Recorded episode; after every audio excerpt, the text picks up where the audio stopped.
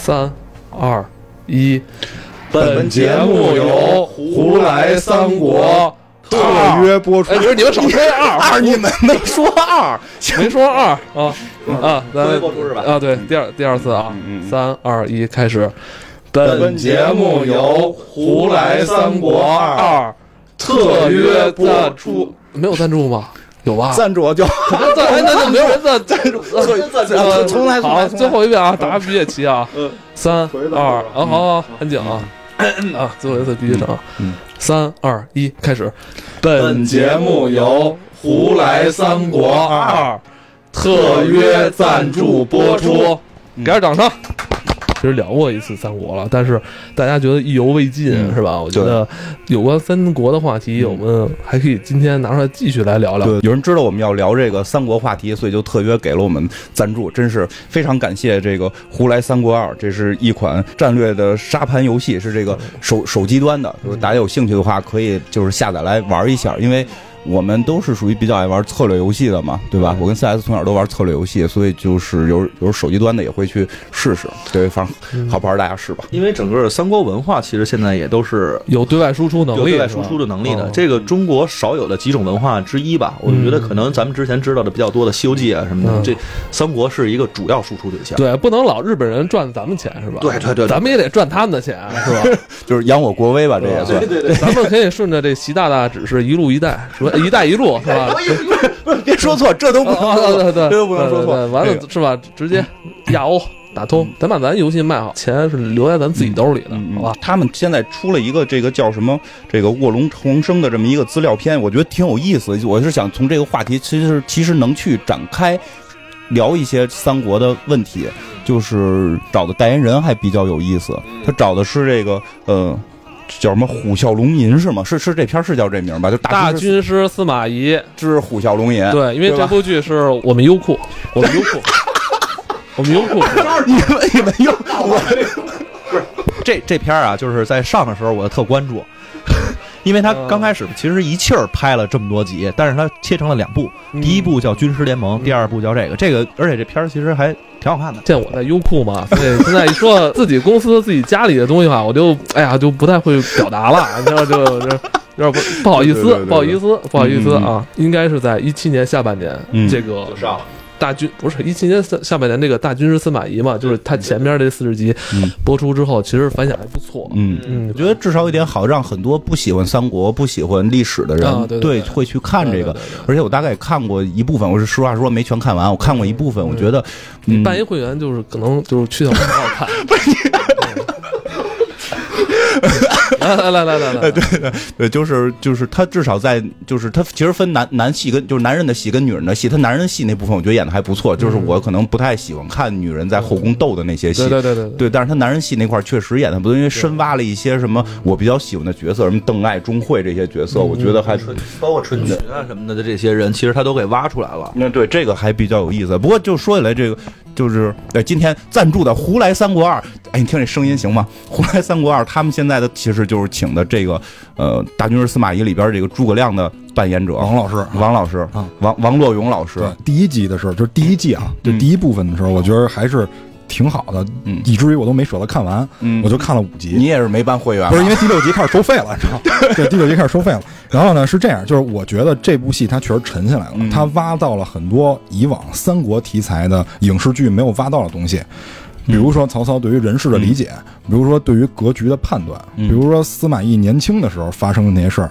俗话说三岁看到老嘛，嗯司马懿其实他真的效忠曹操，其实挺靠后的了。嗯但是他拍了一些他年轻时候的事儿，就是让大家更容易理解他后来为什么做出那些决策、那些决定。主要其实还是说这个人物嘛，就是司马懿这个人，因为这片儿我其实看的还更多一点啊，比你们，我觉得就是你你你是美剧看的也多，中国剧看的也多，就是看看剧嘛，因为看剧是我的一个特长，就是嗯看上就停不下来。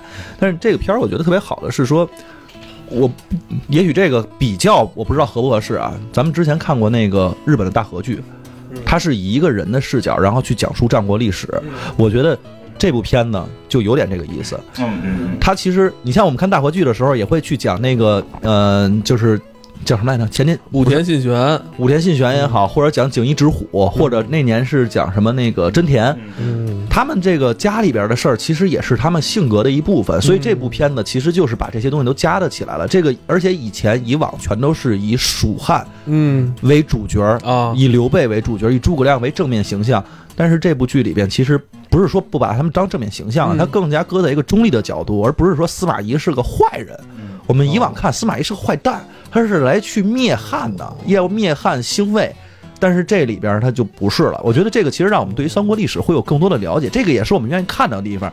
而且这部片子里边挖的这些梗，比如说司马家为什么有这么多孩子呀？哦，他们家我觉自他妈挺厉害的，对，不是这么不光是他妈，我告诉你，他姥姥特厉害，不是他姥姥也厉害他他奶奶特厉奶害，奶厉害他。媳妇儿也特厉害，他媳妇儿 也是，他们司马懿好像也是九个孩子，哎，我跟你说啊，历史上这种妈妈不多，嗯就能生出这个俩皇上。都是张春华是吧？嗯嗯，对，他包括他司马八达，其实他那个一辈儿，他整个这一辈儿，后来我查了查，司马懿其实他们家族就都已经是都本身是名声显赫的，而不光是他一个人，所以这个人本身就有这种官宦的历史。比如比如什么司马孚啊，对吧？司马花儿，哦，哎你你你还有这姓儿呢？哎，还姓魏，真有司马花是吧？没有他编的。借着你这，正好说一下，因为那个，因为我看了五集啊，他只是说了一下司马家，其实还有一个八个孩子特别厉害的，就是就是巡视八龙。嗯我不知道后边有没有提到这个，有也有，就是有多多少少讲过，就是这家的特别厉害。我就大概说一下，就是就是在那个年代，嗯家族厉害。一般都是因为什么？就是这个家族有当过高官的，嗯。因为你看这个剧的时候，他们多次提到说袁绍这家四世三公，嗯。什么叫四世三公？三公其实是官位，就是从周礼那会儿开始介绍，从周开始，中国的官位是三公九卿制，就是三公是位列皇上之下，其他官位之上最高的三个官职。袁绍，袁对袁绍他们家，你想啊，四辈人有五个位列三公，汉的三公是太尉、司徒跟司空。嗯太尉、司徒跟司空，就是曹操，就是在这个剧里出现的时候，他就已经到三公这个位置了，就是他的位置已经非常之高了。王司徒，对，对，就是那是王司徒乔氏连环计嘛，这些都是。然后在就是在那个三国时期有四大家族，这四大家族是就是刚才说了一个袁氏，这这个这不用多说了，四世三公，五个人都位列三公，老袁家厉害。对，老袁家很厉害。然后然后就是颍川一个地儿就占俩，第一个是陈氏，就是陈群那辈儿，陈群那阵儿，陈群他们家祖上可是跟着就是干宦官的陈谦儿，可是跟着打宦官那帮人，就对，是一个是是非常有历史地位的人。然后接下来就是这个巡氏，颍川巡氏，颍川巡氏这个巡氏八龙在历史地位上非常高。颍川八龙叫慈明无双，慈明是他是六弟，就是叫荀爽，叫荀爽。这个啊，这个这个荀爽在这个就哥八个里边，他的就是学识，然后包括这个胆识非常非常高。然后他也当时参与了反董卓，所以所以就是说这一家子就没存货。像我们熟知的荀彧，然后荀臣这哥俩是他二哥，就是荀滚的儿子。然后演义里边说荀臣是弟弟，然后在其他的一些古典里边说荀臣是他哥哥。优啊，姓陈。荀臣臣就是是他哥哥，然后这个荀攸是他的侄子，对但是荀攸比他大六岁。荀攸的荀攸他爸，荀攸他爸是另外那支儿的，就是是不是荀叔这支儿的？荀叔是荀叔是这个荀氏八龙的爸爸嘛，然后是另外那支儿的，所以就是这两个人作为就是曹操的这个谋士也发挥了非常大的作用。荀彧吧，荀不是荀彧是这样，荀彧是曹操的谋士，一个叫荀彧，然后我刚才说那个就是荀攸他爸那个那个荀彧是日历彧哦啊，不是一个字儿。哦是日历彧啊啊，还有一个就是四大家族最后一个是杨氏，其实是这个杨彪那一支，就是我们杨彪杨杨彪是杨修他爹嘛是杨彪杨是杨彪跟杨修这一支，杨彪他们家也有位列三公的，就是一般是。首先就是你们家族能一辈儿辈传下来，就是中间没断。然后第二就是你在你的家族中就必须要有人在特别高的职位上干过，就这个是宗族特有的，就是这种条件。因为中国就是灌溉系统从周代开始成熟，然后灌溉不是一个人能操作的，往往是以家为单位，就是以家或者户为单位，所以中国的这种宗族概念很强。那么这些宗族就是能追溯到特别高的历史，嗯包括我刚才说那个荀氏，他们家祖上是荀子，嗯就这都是非常厉害的人，就是在古代都是非常厉害的人，所以导致这一家他的地位、他的名望非常之高。嗯啊，然后这也是这几个宗族基本上目睹了整个汉朝的这个兴起与没落。所以刚才蛋塔帮咱们介绍的是这个东汉末年这四大家族是吧？嗯，嗯，蒋蒋宋孔陈，对对对，王什么王王史薛什么多数集中在颍川，其实就是河南。因因为我们中原地区啊，对对，还是中原。我们现在所说的中原，其实是洛阳到开封这一段儿。但是这一段儿，如果我们按照现在的地理位置说，其实你可以把中原理解为就是就是河南。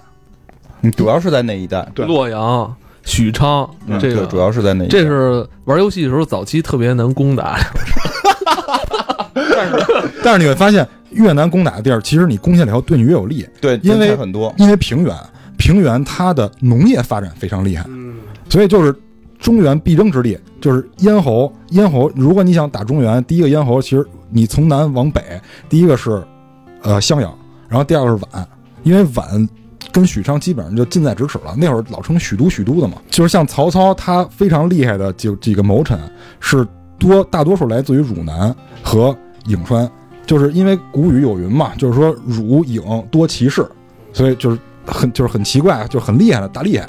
所以曹操特别喜欢这这些人，嗯，包括像荀彧，就是荀彧给曹操的就是人事书写，我输了好多血，很多人都是他推荐的。嗯，那大拿，你刚才介绍这些内容，嗯，咱们是今天是打算从人物开始聊吗？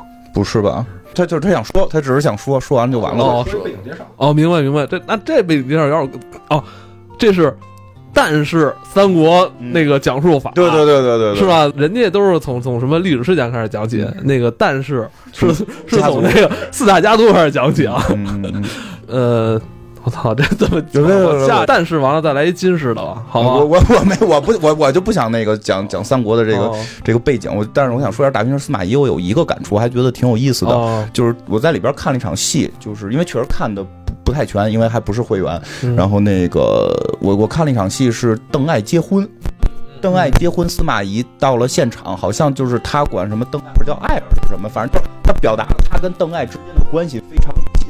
嗯在历史上，别抓头有有能听见是别抓，别抓别抓这儿。历史上边好像也并没有太明确的记载过。包括《三国演义》里，这个《三国演义》是是编的，对吧？《三国演义》是编的，这个呃呃，这就是根据一定历史来去编的。我们可能更多今天可能更多聊的是演义，我们不是去考究历史，我们更多的是聊这些人物的这个文化形象，而不是聊他到底历史上这人真的多高多重，干了什么事儿。我们不不聊那个《三国志》的那些东西，但就是说起来，一般都没有记载，呃，司马懿跟邓艾之间在之前有过特别紧密的这种师徒关系。其实应该是没有，我觉得，但是在这个戏里处理成有，我觉得这个是比较有意思的地方。这就是很多我觉得你你不管是做游戏也好，还是还是拍电影也好，你去挖掘一个历史的时候，你可以去编。但你编的，你你你编的有道理，因为邓艾是后期特别猛的一个魏国的这个智勇双全的人才。如果他是司马懿的徒弟，你就会觉得更好玩儿，这这个故事就能连起来。因为让我想到什么呀？就是很多游戏里边都会说之这个真田幸村是武田信玄的关门弟子，但实际这俩人根本年代就对不上，这个人是不可能见过武田信玄。他说他爸是还差不多，对对，就是不可能见过武田信玄的。但是很多游戏里边都用这个梗，大家会觉得很有意思，因为是两个猛人，就是去去去关联。所以我觉得这回他们拍这个司马懿里边一些改动还是挺有意思的，他是去深挖了这个东西。他那里边还用了一些这种就是怎么说喜剧的手法，然后去把有一些特别有意思的东西表现出来。我举个例子啊，就刚才你说的那个，我觉得是一方面，这剧挺好玩的。还有一个是我那天看，正好看到是哪一场戏呢？是应该是第四出祁山吧，然后跟司马懿、诸葛亮跟司马懿两军对垒，俩人往那儿一坐。司马懿拿一小马扎儿，然后那边那个诸葛亮是推着那个车辇往前走走走走，啪往那儿一坐，然后司马懿就说 大声的喊话，然后那边也听不见，然后他就旁边就有人跟他说：“我们有传令官，咱可以拿这个。”啪啪上来几个胖子站在高台上，然后就准备说，然后底下人说：“那个一会儿我们大都督说的话全都给翻译一下，全都告诉那边。”特别横，然后那个司马懿往那儿一坐，看见那诸葛亮手里拿一扇子，就冲后边说：“扇子。”上面那几个人扇子，扇子，扇子。诸葛亮看了看自己的扇子，说：“他想要我的扇子干嘛？” 然后就跟跟那旁边的人说：“说扇子仅此一把，不能给。”然后就给回过去了。回过去之后，然后司马懿这边又回头就他特别怎么说，特别特别丢人啊。然后说我不是说说要扇子，我要我那把扇子。然后上面那几个人，我们大都督要你手里那把扇子。然后，然后紧接着，然后这又过了一句，司马懿身边有一个侍从叫侯吉，嗯，然后就底下，然后他就在那儿大喊说：“侯吉，把我这扇子拿过来。”然后上面那几个人说是绰号吗？不是绰号，他叫姓侯，哦叫吉祥的吉。哦，侯然后吉对，然后上面那几个人又给翻译了。那我们大多数说丞相太猴急了，不是 这个是已经奔着那个就是真田就是真田丸去了是吧？对对，我就想表现这个，我觉得这点哎表现的其实特别好。他是把那个大战前夕，其实而且把这个人物性格刻画的很逗，因为嗯，秀波老师演的吧，他就是那种性格，就是演示出来之后，让你觉得是一个是搞笑，又另外又不失他自己本身的那种个性，表现出来这个司马懿跟以前我们看到的那个完全觉得吴秀波这个年龄吧，就是演这个角色特别合适，嗯。对。他能上能下，我我我一直特别喜欢司马懿，所以我觉得跟我想象中的会更、更接近一些。我特别不喜欢司马懿，那我我挺喜欢，因为我喜欢司马懿的核心原因是他穿女装，就 是因为他穿穿女装梗，我我非常喜欢，就是能能够这种智慧，有时候是在一种忍耐。对，但是你想，如果司马懿是一个真的就是很哎冷，他小时候也这样吗？他小时候，小时候也这样吗？装大佬他现在也这样。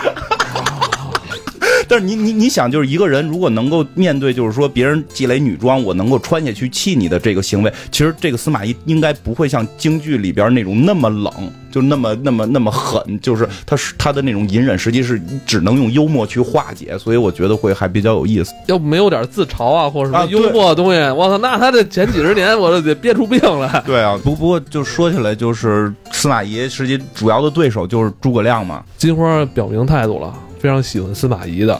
呃，其实我也想问问各位啊，就是你们对三国历史中这些军师啊，就是你们有没有自己特别钟爱的？这必须得选周瑜，哦，选周瑜，我这个是有梗的。不是猜猜方片儿，啊。猜方片儿。啊，周瑜是这样，就是嗯打小我们那个看那个那应该是九几版，我忘了，就那那版《三国演义》的时候，我觉得那个时候看那个电视剧也是给红宇宙，哎，对，红宇宙。老师演的嘛。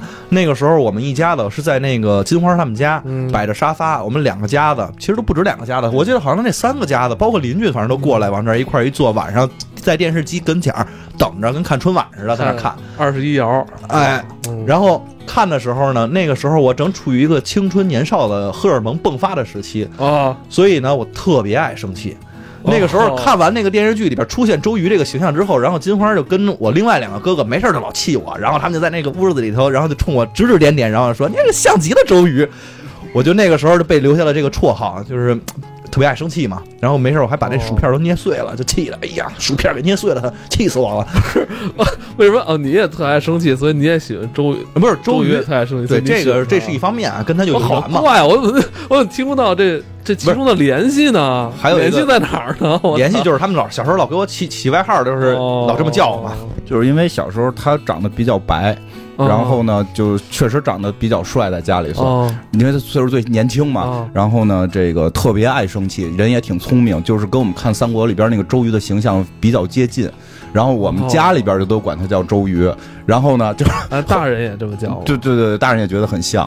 然后可能我们会更容易拿这个气他玩，所以他就有一个绰号，就是周瑜，小周瑜，你知道吗？所以他，你想他有这绰号了，他他能说他喜欢诸葛亮吗？就是然后周瑜，我觉得人生赢家呀。虽然这个英年早逝啊，这个单哦搁在一旁不说，哦我觉得他人生赢家。你想，他二十四岁就执掌大权，其实就是已经变成了这个国之栋梁吧。虽然那个时候孙策还没有完全起来，但是实际上他在家族里边的地位已经非常高了。嗯，就是在孙策没起来之前，但是他在当时已经是一方大户了哈。对他其实就是在辅佐孙策嘛，然后，然后他还跟着他爸爸周尚，其实那个时候都算袁术这一派系，其实整个孙家都是算袁术这一个派系的。袁术的对，但是呢，他其实是跟孙策世年交好，然后所以这两个人就是特别关系特别好嘛。而且在之后，慢慢的他在孙策死之后，他就等于辅佐孙权，然后走掌握大权，统领这个江东这多少多少郡，这是第一。第二的话，他还娶了一特别漂亮媳妇儿。嗯，你想他那个当时是跟孙策两个人嘛，这个二乔就等于 纳入囊中，而且又掌握大权，而且这个有记载的说这个英姿飒爽，乔纳入当中，就是他跟孙策嘛，嗯，两个人分了嘛。而且在后来呢，他这个人留下的丰功伟绩，我觉得你用什么来去体现？我觉得是还是说这人生赢家这件事儿啊。嗯，你想那个《赤壁怀古》这首诗里边写的是谁？是吧？这个这个里边这个词啊，这是是词吧？啊，这首词里边写的是谁？就当时特意把整个这个周瑜、周公瑾，遥想当年怎么怎么样，樯橹灰飞烟灭，他干的事迹确实全都留下来了。而且我还大概看了一下这个周瑜，他其实怎么说？这个人能文善武，而且略懂音律。就这个人，你这当时他们好像有一句话告诉说是，反正你要是这走错音儿了的话，你找周周公周公瑾，找周郎就对了。对，周郎顾就是什么什么错错音准吗？还是错音律？然后周郎顾好像有这么一个说法。懂音乐，那懂音乐，就是当时的那个艺术家嘛，老一辈儿的艺术家。所以就是这个人，其实在整个他的名号，包括他流芳后世，我觉得人生赢家。所以我觉得你要说这几个人我喜欢的话，我肯定就喜欢他。我怎么觉得他是想变相说自己帅？呃，我比较喜欢的就是两个人，这两个人其实是一个组合，所以我选两个人，嗯。就是荀彧跟郭嘉，因为荀彧完全是奠定了就是曹操这个基业的大后方，嗯。就是他的粮草。然后郭嘉是就是我我爱把军师分类，就是第一类就是爱搞内政的，嗯。像荀彧这种是非常善于搞内政的，嗯。还有一种呢就是战术家，就是像就是像那个就是。诸葛亮就是他对战术的了解、把握、战局的把握非常透彻，包括徐庶这样的，都是在作战的时候指挥的非常好，就就战术层面就是造诣非常高。然后像郭嘉，我觉得他等于是另辟了一蹊径，他是玩心理战的。就为什么呢？就是因为郭郭嘉在年轻的时候，首先啊，我先说一下为什么喜欢他，因为他他不是世家出身，他们家没有这那的，他是一个草根儿，就是名正言顺草根儿，他不是像什么荀彧那什么四世三公什么的，就是一普通老百姓。然后他很年轻的时候，他其实投奔过袁绍，因为他其实投奔过袁绍，在特别年轻的时候，二十二十出头的时候投奔过袁绍。但是呢，据说袁绍就是根本不待见他，就看不上他，完了他就辞了，辞了以后呢，就又回到南方，就是颍川这一带。但是他虽然是赋闲，但是他根本没闲着，就是有记录说他在赋闲这段时间是广交豪杰，像韩玄这种当踹他根本就不理，一就是他因为这段时间就赋闲了六年，导致他在投奔曹操的时候就奠定了很多胜局，就是他是打心理战非常强。第一就是他善于把握机会，就比如说像这个十胜论最著名的这个十胜论，就是他就是袁绍在跟曹操开战的时候，然后曹操其实心里是有点担心的，但是因为这个十胜论帮曹操就是奠定了这个士气，让曹操有了这个信心去灭去灭袁绍，然后包括就是他灭袁绍的儿子，包括他神机妙算说孙策会早死，就是因为孙他说孙策是等于杀人起来的，就是你杀了南部太多的这些就是诸侯，就导致你仇人太多，说这种人一定会早死，结果就是孙策就。对吧？大家都知道英年早逝，人在做天在看，对，是啊，包括他得罪太多什么严白虎、王朗这种势力，才平定了江东嘛。这种神机妙算，包括就是他在去罚这个就是袁绍儿子的时候，就判断，因为那个时候刘备投靠刘表了，他在判断刘备会不会骚扰他的时候，其实曹操一直担心刘备会骚扰他，但是就是这个郭嘉就说说你放心，他一定不会骚扰你，因为刘表一定会拦着他，因为他刘表认为刘备自己能力比自己强，他一定会拦着刘备，他不会骚扰你，所以导致曹操放心大胆的去灭袁家的后代。就是他对于心理战把握的实在太强了，但是这一切都是基于他那六年没闲着，他天天跟床上玩手机，这不可能有这种啊。耗了不少精力啊，是不是？因为他因为通过认识人去了解这个各各区的这种情况，而因为那时候也没有网络嘛，你你不能说查这个河北什么样，完了还有一个卫星图能让你看到，完全都是靠这种人脉的，就是积累，然后从他们身上换交换一些情报，然后导致他对各诸侯的这种了解，然后分析这种战况非常到位做的，嗯，所以就是我非常欣赏他。你这部分内容是从哪儿了解到的？就是有演绎的部分，然后是然后有那个魏书，就是魏书的部分。明白，等于如果是真的喜欢这些人物的话，可以看看当时历史书籍，去丰富这个人物的。对，因为在三国时期，就是很多有名的将领都有自己的传，嗯，什么张张合传、什么关羽传，这些都是有的。就包括就是这个郭嘉，这些都是有传的，就有人会帮他们写，所以看这些会对于就是了解这个人更有帮助一些。而且郭嘉的就是当时说投奔曹操，演义跟其他的史书记载也不一样，演义我记得是程昱推荐的。啊。然后，但是在其他史书里好像是荀彧推荐的。这么欣赏国家的才华是吧？呃，你一定对他这英年早逝也非常惋惜是吧？对国家非常年轻时候因病去世了哈。对，就没到四十嘛，三十七八那样，就是，而且他是绝对是累的，就是因为郭嘉是那种，他跟曹操是属于意气相投，就是据说曹操在刚见完他以后，就直接就军师祭酒。对我大大概解释下这什么意思啊？就军师最开始的时候不是官儿，他是幕僚，嗯，他是一个幕僚的身份，就没有职称哈，没有官职的是吧？对，就是有职务但没职称。就是你是我的幕僚，说白了，咱俩是一伙人，但是你你没官儿啊，只是咱俩关系很好，然后你确实能帮到我。然后祭酒这是什么意思呢？就是现在有很多人说说拉一个设计来祭天，不是那个意思啊。祭酒是只就是首席的意思，就比如说你是财务官祭酒，那 OK 你就是 CFO。然后比如说你是就是设计祭酒，OK 你就是首席设计师，就是这个“祭”是哪个字？祭就是就是呃就是献祭的祭，所以就是他跟曹操情投意合，他很了解曹操，然后跟曹操跟他的自己的志向也很相像，所以他鞠躬尽瘁嘛，就导致他自己过度操劳。这确实是因为他是随军军师，他还不是说待在后方像像荀彧那种就保卫后方的，他是随军的。曹操基本上出征全都会带他，而且在曹操所有的谋士里，郭嘉的计策采纳率是最高的，只有一个计策曹操听了一半，就是软禁刘备。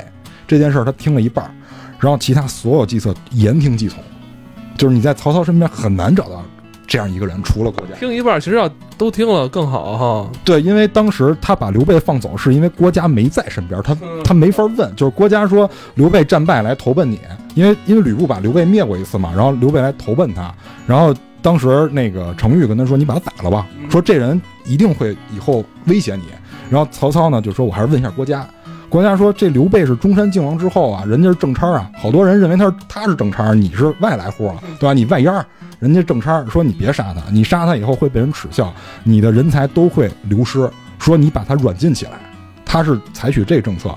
然后这个时候呢，就是袁术去投奔袁绍，因为袁术被打败了，想投奔袁绍。然后刘备说这样说，曹丞相，我去我去攻打他，我不让他跟袁绍接触，我去截击他。然后曹操说啊，那好事儿，你去吧。然后这个时候郭嘉没在身边，等郭嘉回来知道这事儿的时候，说说丞相说这个是他的计策，他就是为了逃逃开你，然后你不能放他走。结果没办法，因为他当时不在身边，曹操把他放走了。果然刘备拿了下邳就开始打曹操，这就是那半条计没听，剩下全听了。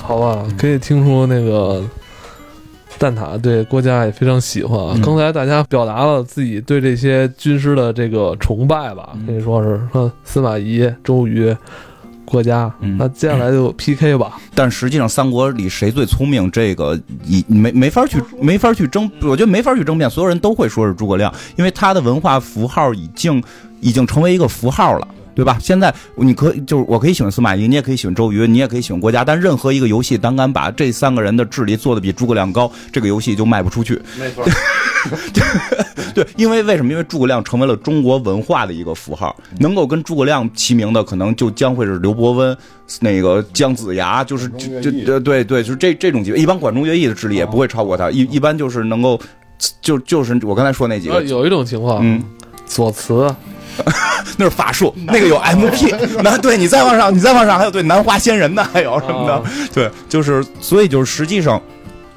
实际上三国在后中后期还不是后期，因为中期就就诸葛亮就已经出现了，就是最精彩的这个这个赤壁之战的时候，诸葛亮这个形象就已经开始出现，他等于是基本贯穿了呃最热闹的这这个戏，对。基本上贯穿了最热闹的戏。那那实际上到后边就是讲到诸葛亮怎么去这个六出祁山，对对吧？六出祁山跟司马懿对打，这个也是非常精彩的，因为。因为就是这个，嗯、因为我们我们特约播出的嘛，就是 对，因为我们特约播出的这个《胡胡来三国二》里边，他们有一个设定，我觉得特别有意思，就是说，如果在在这个五丈原，诸葛亮没挂，诸葛亮没死，因为因为以前在故事里边会有一种一种一种说法，就是什么诸葛亮推小木车吓唬司马懿，对吧？演演义里啊，电视剧里边都有这个梗，对吧？所以很多人都会，因为我们在玩一些游戏的时候，也都会有这个设定，就是 if 情节，就如果情节，如果诸葛亮没死，后边的世界会怎么发展？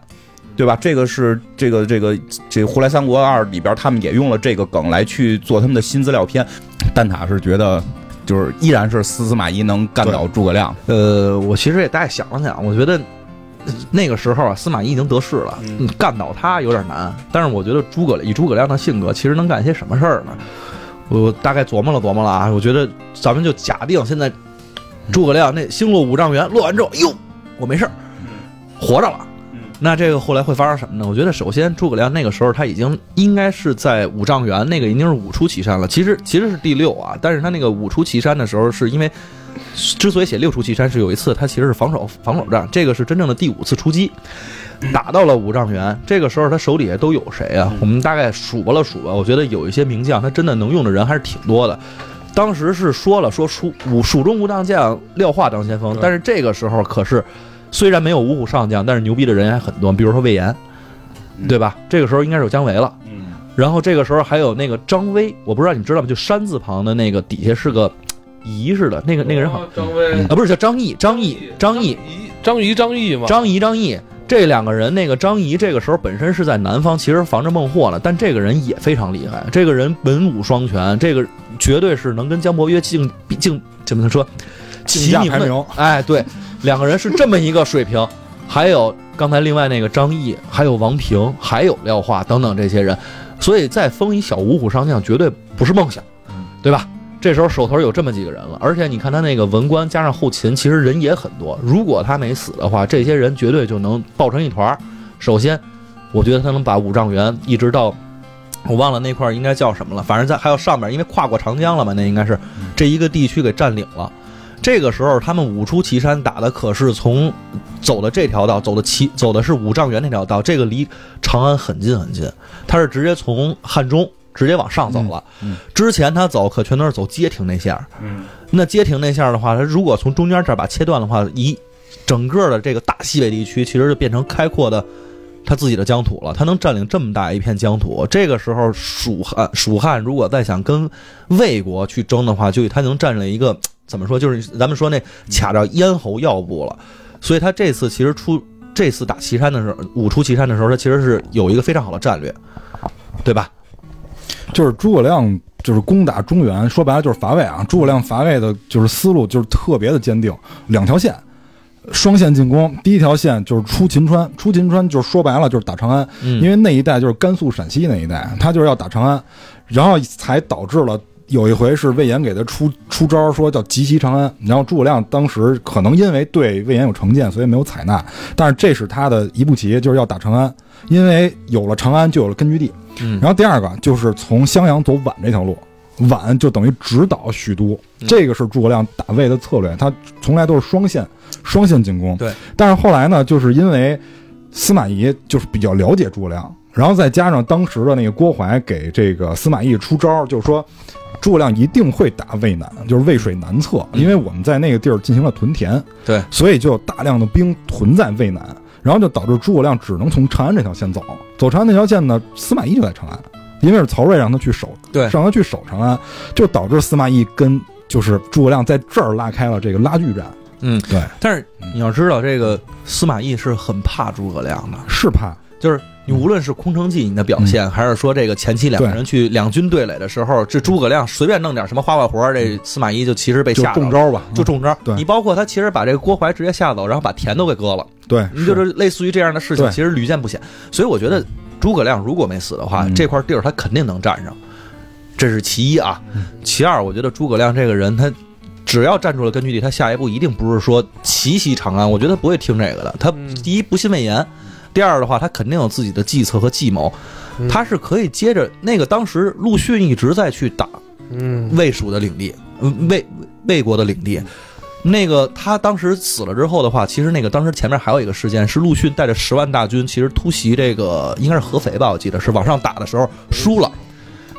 这输了不是不能再打呀，输了可以再来一轮啊。这一轮一轮如果打的话，这我觉得相信这个魏国也没有分兵伐术。哦，那等于我觉得你们是两方观点了。哎你是比较乐观的，哎，你是觉得司马懿还是会，他注定是抵抗不了这个大势哈。对，金花呢？这历史不能假设，因为历史的车轮。这这个问题不是你提提出来的吗？因为我我我我我我觉得就是两边都都都有可能，我觉得还是可能会是一场势均力敌的战斗，但是呢，就是就是德川家康的玩法，比谁命长。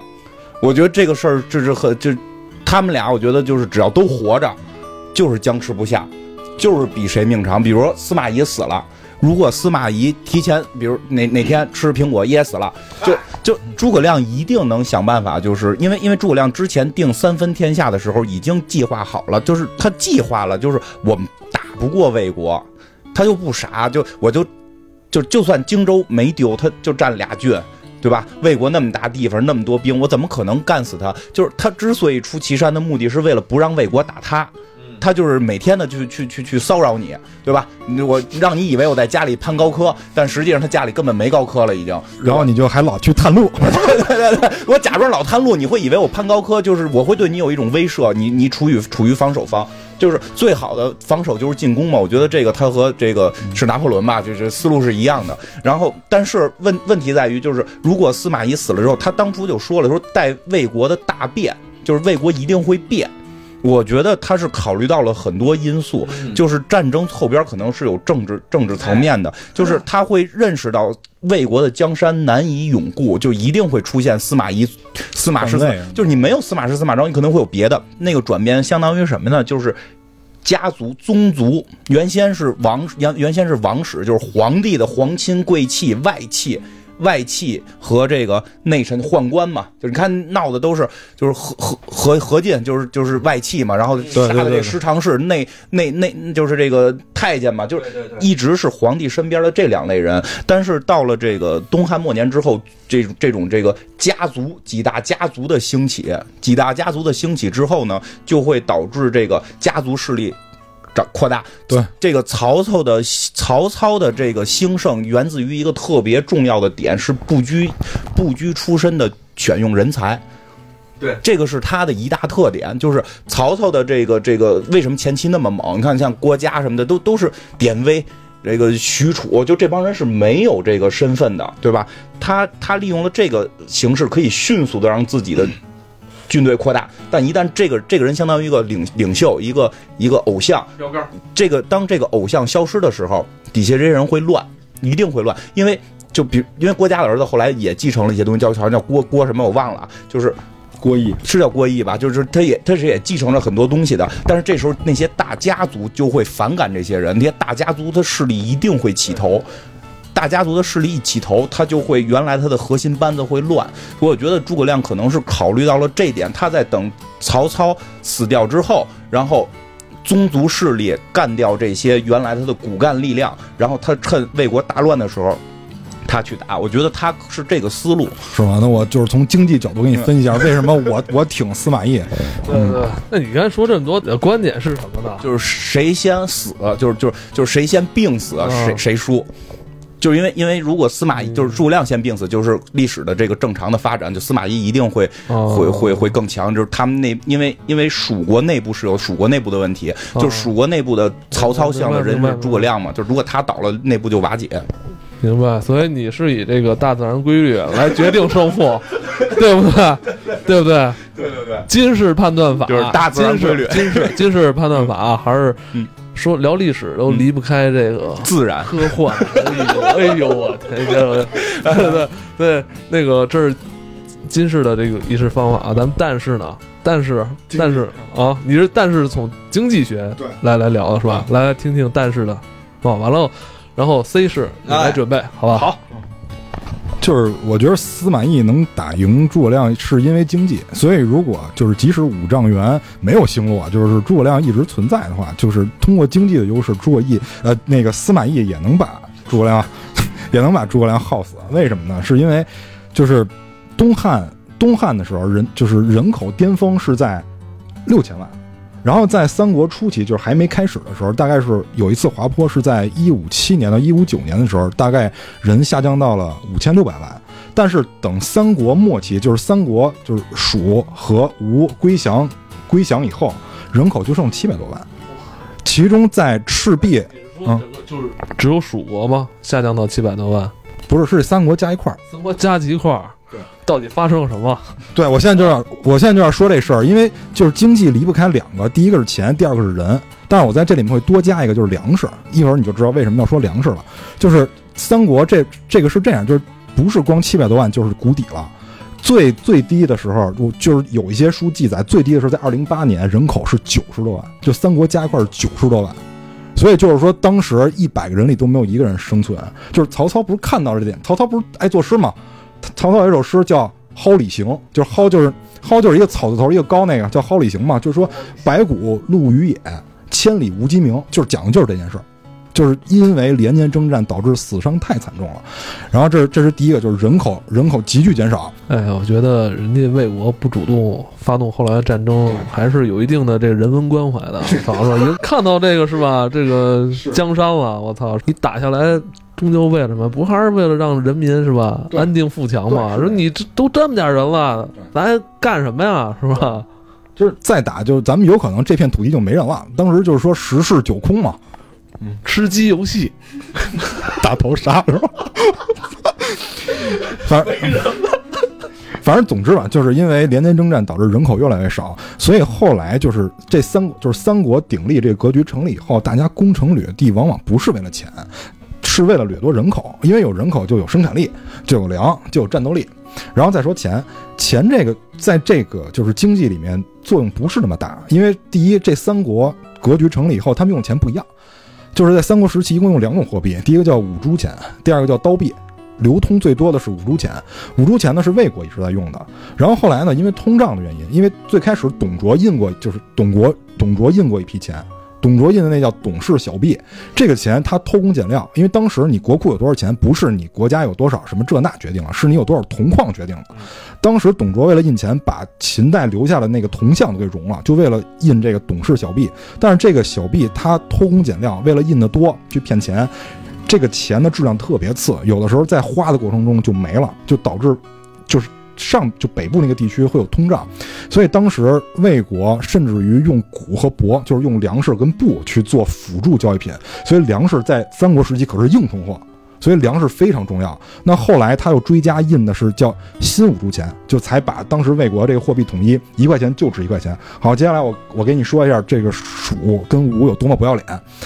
就是刘备一一生基本都在颠沛流离，他入蜀以后可以说稍微安定了一下。那好，军费怎么办？因为刘备入蜀以后马上开始打江陵，那我这军费哪儿来？印钱怎么印？刘备这玩的比较孙子啊。刘备那个叫啊，就是那个嗯小心注意有有有还是有薯粉的，叫薯粉啊。啊，好好好，我我土豆粉，就是他那他那个叫值五百铢，叫或者叫值百铢，就是他印这个，就是我这儿印一个铜钱啊，我能换你那个流通货币一百个，疯的吗？就是我用同样的，比如说我十克能能出一个铜钱啊，我也同样用十克铜铸一个铜钱，但我这就能值你那一百个。嗯，就是说白了，他从老百姓那儿换币，把自己的军费填好了。然后到了，你觉得这已经很过分了是吧？你到东吴更过分，人家还有千铢，人家五百铢，就是我这一份钱顶你五百个，这会导致什么情况？因为吴国其实虽然条件挺富足的啊，因为江南水乡嘛，就按说条件挺好的，但是这会导致什么呢？老百姓没零钱，就是你货币的市市场流通率太低了，因为你没法拿着，对吧？你拿一个硬币，这是五百钱，我得找你多少钱？它就导致这个货币流通性下降，不找就通胀，就是你物价全就就该飞了。所以当时能确定就是这个三国地位的其实是粮食，是粮食。那粮食怎么来？就是人，就是我刚才说的人。就是在最后就是就是蜀国跟吴国纳献表降书的时候，有一些记载，就是说蜀国最后就是投降的时候，他大概有九十四万人，然后有二十八万户，兵力大概是十万零两千。然后吴国是五十二万户，然后二百三十万人，兵力是二十三万。然后最后魏国灭蜀的时候，大概的士兵是，呃五十万。这个是这个这个正好是当时评评判那个淮南三叛，就是打那个诸葛诞的时候，司马昭说的，说我们现在统共有五十万兵力，这数是这么来的啊。然后这个时候就是魏是五十万，然后这个户数有一百零三万。但是在另外一版，就是我们国家有一个就是著名的历史经济学家，就是梁方仲这个老先生的资料里面记载，当时魏国有六十六万户，然后人口是四百四十三万。如果你按户跟人口占比来说，魏国的户是最多的，就是魏国基本是一户将近七人，然后蜀跟吴基基本上是三到四人。为什么会有这种差距？第一个有可能是魏国的后方非常大，因为它先平定了北方嘛，北方是它大后方，不是前线，大家可以放心在这发展。但是你要看的话，就是比如说你供养比例，供养比例按说是魏国最多，就是。比如说魏国大概，如果你光看兵力跟人数的话，大概就是七到八个人要养一个兵。其实按说赋税是非常严重的，但是魏国有一个特点，官少，就是你像蜀国一共是九十四万人，还有这里边有四万人是当官的，这部分人也要被老百姓供养。所以如果你把当官的也算进去的话，魏国的供给比例是七点八个人供一个人，然后蜀国是六点七个人供一个人，吴 国是八点八个人供一个人，所以。供一个人，这个里边这个人包括士兵或者是公务员，就是官吏，所以就是供一个吃官饭的人。对，嗯，所以蜀国当时的就是徭役是最严重的，就是这个这个不是说我通过一些就是脑力或者说通过一些排兵布阵能搬回来的，因为他兵力差太远了。嗯，就是你在魏国最后就是魏国最后把这两家全打跑了以后，就最后应该是晋了，晋把这两家全打跑了，兵力巅峰到达六十万。蜀国蜀国最后纳纳降书的时候是十万，吴国二十万，这个这个比例是非常悬殊的，所以说是兵力是吗？对，六十万比十万跟二十万，对。哎呦，我怎么感觉那么悬殊啊！就是因为连年征战导致的。曹操当时打赤壁的时候，好像是说水陆那是演义八十万，那对，那是演义，说的是演义啊。对，就是我我我说的也不是演义啊，我说的是人家那降书里边比例这么悬殊的情况下，只要只要诸葛亮丢了荆州。他基本上就是 失败的概率已经丢了一半了，因为荆州就是诸葛亮老拿荆州是为什么？他是为了襄阳，襄阳是为了什么？为了宛。你只要打到宛，许都就指日可待。所以他是秉承了这个原则，荆州一旦丢了，他的就是胜算就已经非常低了。蜀蜀道难，难于上青天嘛，知道吧？人家说十敌十敌一中，就是就是当无二十中。因为当时有一个就是算法，就是如果你把粮食。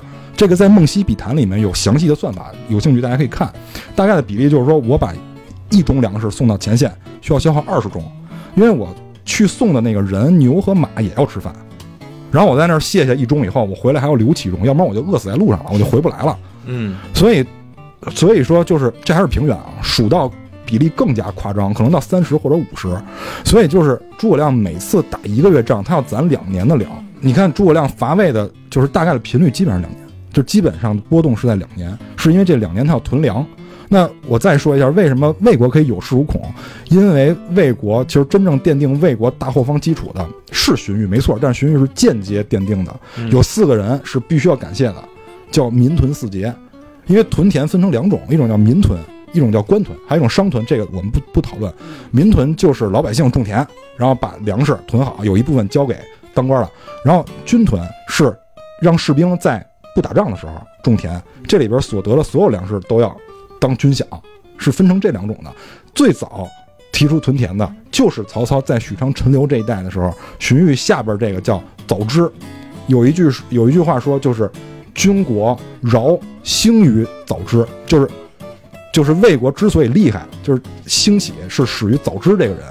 然后，然后就是最后到巅峰是任俊这个人，这这个人你应该知道。然后早知很很少人提到，他是最先建议荀彧去屯田的，所以导致曹操的兵多将广，然后还饿不死了。然后他后来司马懿又建议曹操，你要做军屯，就是我在前线屯粮，这样导致我粮食在路上消耗，就导致他根本不练。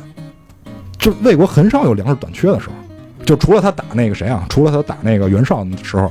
因为他确实地盘太少了，但就是说诸葛亮他对内政也是非常有心得的，因为对也很有心得，就是因为最后说就是蜀国就是就是投降完了以后，到当时就是说老百姓家里还能找着一些金条什么的，就这些东西，说明是这个诸葛亮能吃，不是有粮食也有粮食，就说明这个诸葛亮还是治国有方的，治国有方的。但是你的增速比不上魏国，因为魏国的地盘是你三倍。魏国当时说最大的时候，就版图三国鼎立时期啊，最大版图应该在三百三十万平方公里，蜀国大概是一百万左右，所以就是你你版图比实在太太悬殊了。刚才是那个蛋挞从经济学上是吧？咱们来回顾了一下当时的这个状况吧。我觉得可以，你要不你开一个专栏吧，就 你看你蛋史蛋史，把名都起出来了。要想了解再深聊吧。等等有有机会再深聊，还再深聊，那等下一次赞助商吧。行行。然后那个现在是 CS 是唯一一个持反对观点的，跟他们俩都不一样。就我对我先我先反驳他但我觉，得你这个现在压力有点大啊。一个从大自然的这个客观规律已经聊过了，嗯，还有一个从经济学上聊过了。听他刚才说那什么，我运这粮食什么，我怎么怎么着，我我我去多少，我留多少，就你有什么道理能扳了他们？你看看啊，我先啊我先搬那谁，我先搬金花。就是虽然这个大自然规律不幸的话，然后诸葛亮挂了，但是诸葛亮这个。人家早就有埋伏了，这个无论是自己的堂兄还是自己的表亲，其实在各个国家都已经埋伏下了这个种子。人家，人家这个，对，你看啊，诸葛、诸葛恪、诸葛瞻和诸葛还有什么来着？诸葛诸葛瞻、诸葛诞，诸葛诞，对，这几个人他分别在这个三个国家，嗯。而且呢，这个应该是诸葛诸葛瑾的这个儿子，当时后来他在整个东吴也是拿到了这个最高的权力，而且其实火非常火这个人物。那包括诸葛瞻自己，其实也是诸葛亮的后代，所以的话，其实底下的人还是马首是瞻的。那再加上如果魏国那边还有这么一个奸细的话，他们形成一个诸葛氏集团去平定中原，哦我觉得诸葛亮其实这个早有这想法哎，。他说有道理。哦，哎，这是其一啊，这是我反看人家那个这兄弟几个当年为什么都不在为什一个国么不在一块儿啊？一个国家效力呢？是不是？对，跟那个当然真田的那个策略不太一样。哦真田是说这个一个是信信叫什么来着？一个是东军，一个一个是东军，一个西军嘛。然后这个幸村是在这个西军，哎，不是在东军，是吧？幸村在西军。西军，西军。然后那个他哥哥等于是在另外一军，他是最后为了说我保全一个家族的这个东西保存下来，人家这不是，人家早就想好了，我这买种子，我这之后，哎，我这夸夸夸把这个东西一抽掉的话，我这就形成了一个新的集团。平定中原平定中原这个指日可待，而且这个是诸葛亮在活着的时候，他其实我觉得就已经计划好了，这是第一件事啊。哎，等会儿你突然说到这儿，我心里边突然有感受，就是就是当年这个刘备说什么，你可以就是杀了刘禅来来来继位什么的，诸葛亮后背后背一凉，是发现我刘备发现我的秘密了，三个国家都是我亲戚，不是他他说的确实对，因为最大的就是对于司马家的威胁就是平定诸葛诞之乱。那个时候司马昭三十万士兵，因为有十五万是诸葛诞带走的，对然后这个时候东吴还掺了十万进去，哎所以当时比例非常接近。当时司马昭确实很危险。真真的，你突然这么一说，突然觉得诸葛亮可能确实是在这个血缘关系上是布了一个局。对，人家用自己的这个种子是吧，然后把这个地方全都种好了。难怪诸葛亮能这么放手去干，不用顾及自己身体状况，放手去干，早就有后路。而且你再看啊，第二件事儿，我觉得这个咱也是假想，但是我觉得这个更有一些根据啊。刚才那个，刚才那个虽然也很有根据，嗯突然觉得我现我现在非常相信这个，我现在非常相信你这个理论了。啊。第二件事儿，诸葛亮，你刚才说那个经济学的那件事儿的角度去讲，诸葛亮当时他之所以从这个渭水河畔，然后打过去，打到五丈原，其实他那根叫的那个地儿我忘了叫什么了，就是他打到了这个以北的这个区域，已经进了魏蜀的咽喉要地了。他为的是整个平定西北去种粮，嗯，而且他在那儿已经是准备屯田了，是一个长期等于是我熬死你的这么一个做法，这是这是他的第一个想法。他在经济上的的确确占优势，但是我可以守啊，我打到那儿之后，我先守，守起来我干嘛呢？策反后方，因为那个时候司马家族其实已经掌权了，而且曹睿虽然曹睿掌有大权，但是实际上司马师、司马昭这个早就 就是摩拳擦掌，哎，摩拳擦掌了。而且那个时候，我记得掌管大军的那个曹真，当时应该是已经挂了，是曹真已经挂了，那时候已经曹爽了吧？应该是，应该是曹爽了。曹爽其实是没有能耐的，但是曹爽的话，他是能抱团儿。你知道这个曹家人儿和夏侯家人还都后继有人呢。夏侯霸为什么叛逃啊？等等，类似于这样的问题，他们其实最后全都跑到蜀地，然后借兵，然后准备去灭司马。所以，诸葛亮这个时候，如果无论是他还是他找这个他底下的什么杨仪啊、什么费祎啊这帮人，就包括还有什么李辉，就这些谋士，如果上那边去游说一番，把这个东西变成谣言，在那个后方形成这种压力的话，司马氏集团被从这里边踢出来，那可就是司马氏家族跟曹氏打内战。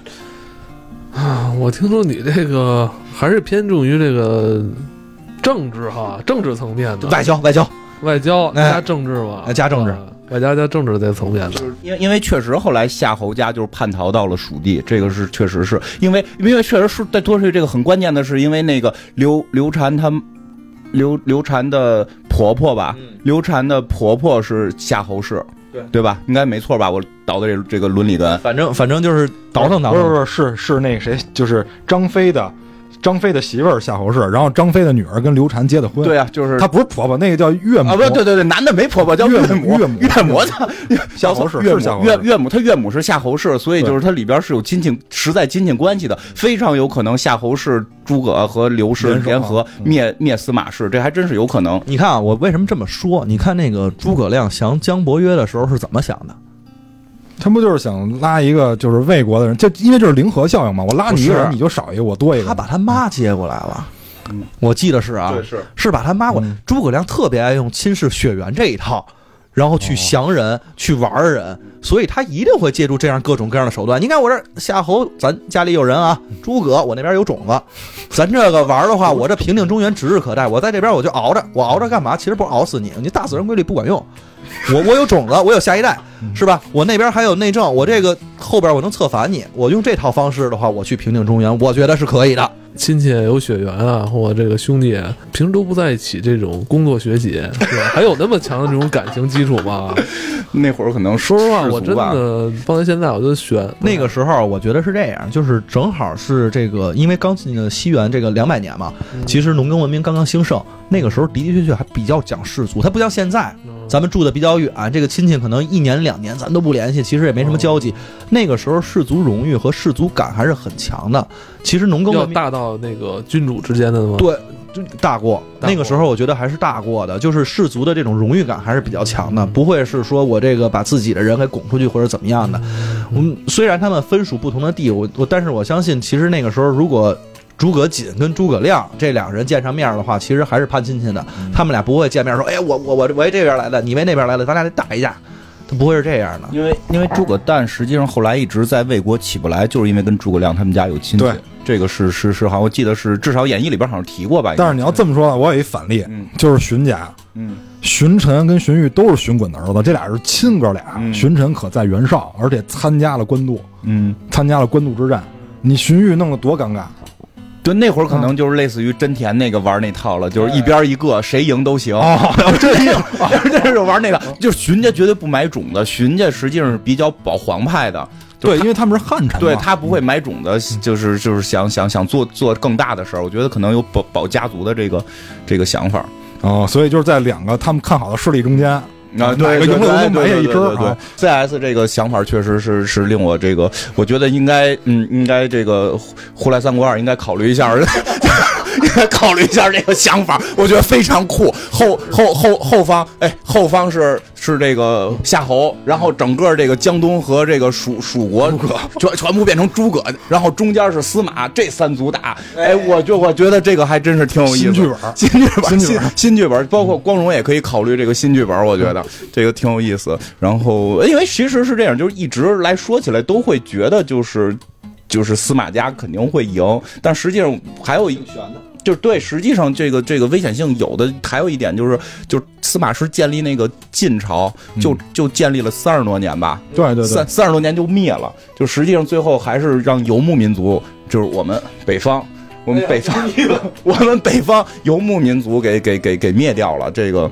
所以其实说，真让诸葛亮再耗个三十三三四十年啊，诸葛亮耗不了那么长了，他他得修。十十十十来年，我觉得还是能耗的，是吗对对平均寿命我觉得应该是能达到的。嗯，对。不过说说实话，说实话，就是说说回来啊，就是历历史上诸葛亮，嗯，太累了，他他确实太累了。对，确实有这么一典故，应该就是就是诸葛亮三次北伐，就是魏国的时候，嗯。当时那个他们互相，因为就是嗯司马懿是不打仗了，就坚守，然后他们就派使节互相通信儿什么的。嗯对，有完了，那谁就是诸葛亮派的使节去了司马懿那儿，司马懿跟他扯闲篇儿，说你们家丞相天天干嘛呀？说我们家丞相天天啊批阅这那说只要二十军棍以上的刑罚，丞相亲自批阅。对完了司马懿一句话，行，丫要死。对，是这样太累。我觉得就是人不能活那么累，就稍微稍微需要精神跟身体的放松一点儿。哎，所以就是按你刚才说的，嗯如果说诸葛亮不死，因为诸葛亮他的能力都他都能夜观星象，能续命的人，嗯。他应该知道自己不会死，他就不会着急去北伐了，嗯。他就可以先先屯田了，嗯。就是先兵多将广以后再去跟你决战。嗯，因为他，因为诸葛亮，我觉得他有点对刘备感觉有愧疚的那种感觉，就是嗯。是不是？我我要伐魏，我要其实是看刘备的面子。我我觉得是这样，就是他反这块儿啊，我以前琢磨过这事儿，因为你知道吧，就是托孤吧，诸葛亮一个特别无形的压力，就什么呀？你要你要不去打去，你要跟这儿待着，你要干嘛？你是不是想谋反，还是想怎么样？他必须有一个姿态，是吧？我是要继续为这蜀国效力，我所以我觉得可能，而且古代人嘛，我觉得他有这种气节在这架着，嗯我觉得不能不打。你说不打是吧？他就这流言蜚语更多了，还不如该打。就是我觉得对于诸葛亮来说，他的胜算就是快，嗯，就，一定要快。嗯所以再加上他知道自己的寿命有限，嗯。导致他尽快就就乏味，就导致这种情况。但实际上，如果华佗还活着，嗯，哎，有可能，就有可能就就还能续一下。对其实那你就说这么来看的话，就是当年这个曹操杀华佗，来导致了这个晋晋国的成立哎。但是还有一问题啊，那你曹操要不杀华佗，曹操要听华佗的治他，他自己没准还活着呢。哎，对，有道理，有道理啊，有道理。就哎，那就是说这个啊，这就是这如果曹操还全是因为华佗。全是因为华，就是曹操还活着，司马氏就起不来。对，哦，因为就是司马氏其实是忌惮曹操的，对对对，就是而且司马懿装病，确实是因为司马懿知道曹操是什么样的人，忌惮他。就是曹操的人生最最错误的一个决定，就是把华佗给杀了。对导致自己的江山流落于没了他姓。哎，真是这个，他就是从小就有这个偏头疼，就是那会儿没办法啊，没办法，这个可这个能遗传。不过就说起来，有时候我们在学历史的时候，老说就是历史不不能不能假想，但实际上，不管我们现在玩的游戏也好看的电视连续剧也好，经常有假想剧情。就是我个人是比较偏爱，尤其像玩很多策略游戏，非常喜欢开那种就是就是这个叫什么，就是全全英杰模式，就是就是这个让人的寿命无限，就在同一时间点，比如说玩现场这种同一时间点，所有人物全在这种，三国也是，有英杰传，对对对对吧？就是这种，包括像以前玩的这个什么《孔明传》什么，都是这种，就是诸葛亮没死，或者什么刘备没死，对吧？就是都有这种这种假想。就是我觉得我们看历史好像有有两个元素是我们不能放过的，第一个就是历史事件，第二个叫史观，就是我们看历史的观点。就是我们好像东方人好像更多的习惯是先有一个史观，嗯然后再去看这个事件，嗯就是就告诉你，你看完这个事儿必须得得到这个观点，然后我们带着这个观点去看这件事儿。但是西方的一些人呢，他们看历史仿佛不太喜欢这样，他们仿佛喜欢先了解历史事件，然后每个人产生不一样的史观，大家去讨论。这就是因为他们不断的用这种假想去让你带，比如说他们会，比如说西方他们会说，如果拿破仑没有死。对，如果没有拿破仑，或者说如果没有希特勒，欧洲会变成什么样？就是他会让学生们自主的去想，对对对，就是今天咱没有这个特别节目，我也想说这个话题，因为我觉得这个对于像 CS 这种脑洞大开的人，你像刚才我们就这么短时间一个讨论，他能开这么大脑洞，但是他这个脑洞又不是说完全不合理，对确实有道理。嗯那历史如果往那个方向发展，对我们今天可能影响还会巨大，因为有蝴蝶效应嘛。嗯，所以我觉得这个对于人们就是想象力这些发育都是有好处的，因为历史最重要的是让我们对让我们别走弯路，我觉得这个是比较重要的。对对对，学习一些经验教训，别走弯路。就是我我其实还是怎么说，我无论无论玩游戏啊，还是咱们看咱们相关的这种影视作品，我觉得脑洞这件事儿一直是呃我非常推崇的。但是不是说是光是脑洞啊，还是说我觉得假想这种逻辑，比如说我举个例子，高保奇人，嗯嗯你这种脑洞你。